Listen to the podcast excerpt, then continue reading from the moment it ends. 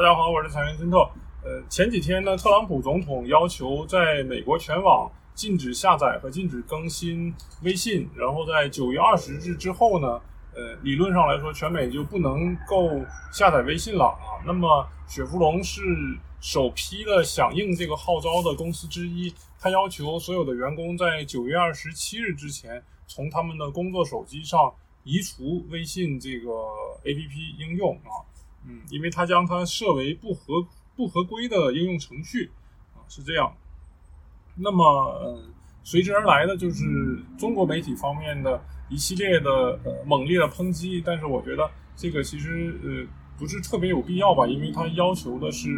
工作手机上移除这个 APP。呃，根据法律专家的见解，这个是合乎法规的啊，就是不不违法的。那么，雪佛龙集团是全国呃是全球最大的跨国能源公司之一。它在二零零七年的时候与中石油签订了一个三十年的合同啊，就是嗯，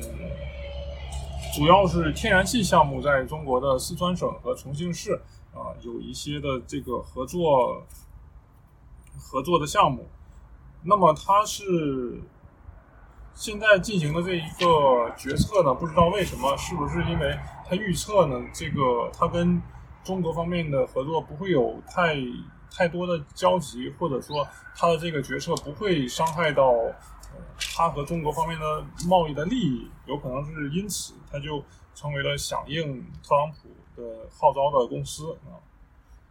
那么有一些跟中国方面合作非常密切的企业呢，说。呃，特朗普总统的这个决策是抹杀了大家的交流平台，而且也削弱了美国在中国的竞争力。有这么一说，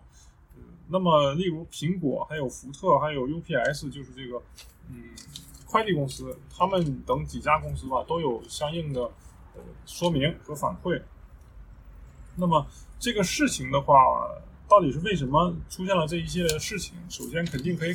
可以说的是，因为特朗普总统需要得到民众的支持，那么他将微信继抖音之后呢，将微信设为呃违规的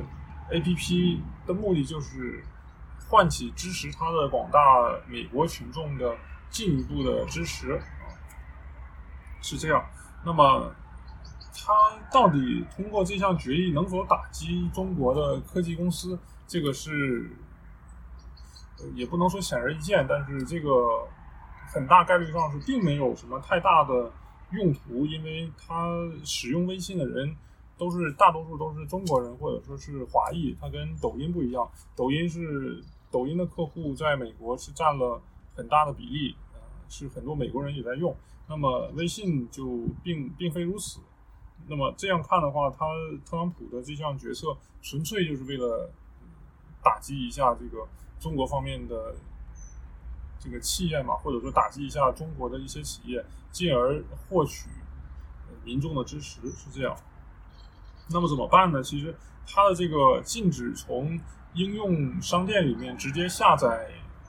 微信这一项决策，对大多数人来说并没有太大的实质的作用，因为大家可以通过呃微信的官网等等进行下载还有更新。呃，唯一有一些不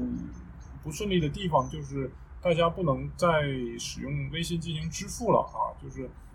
很可能呢，在美国的人就不能给给大家用微信发红包，也不能收红包，这种这这上的一些不便之处。那么，如果真是这样的话，也没有办法，因为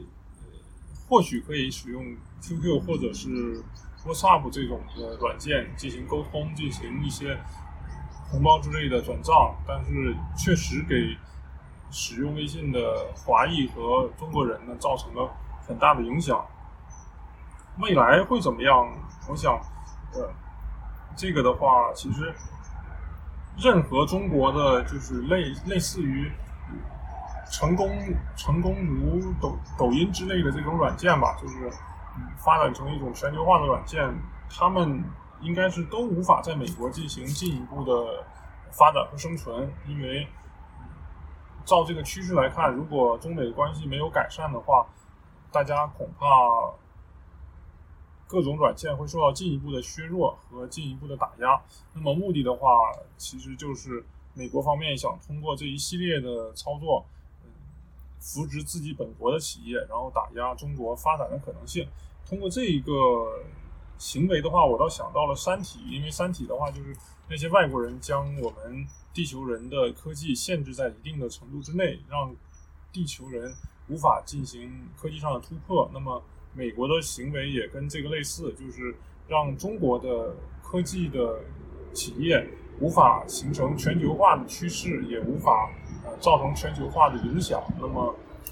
显而易见，那么美国的公司就能够占据这一块市场，进一步的让中国无法真正的站起来，就是这样一个情况。嗯。它之所以发生这样的事情，我觉得主要也是因为中国跟美国没有谈拢，因为不排除呃中国通过投美国所好，或者说是通过一系列的合呃合理的或者说是令美国满意的行为和政策呢，它可以避免掉特朗普的这一系列的打击。但是很显然，他们因为没有谈拢呢，就就到了今天这一步。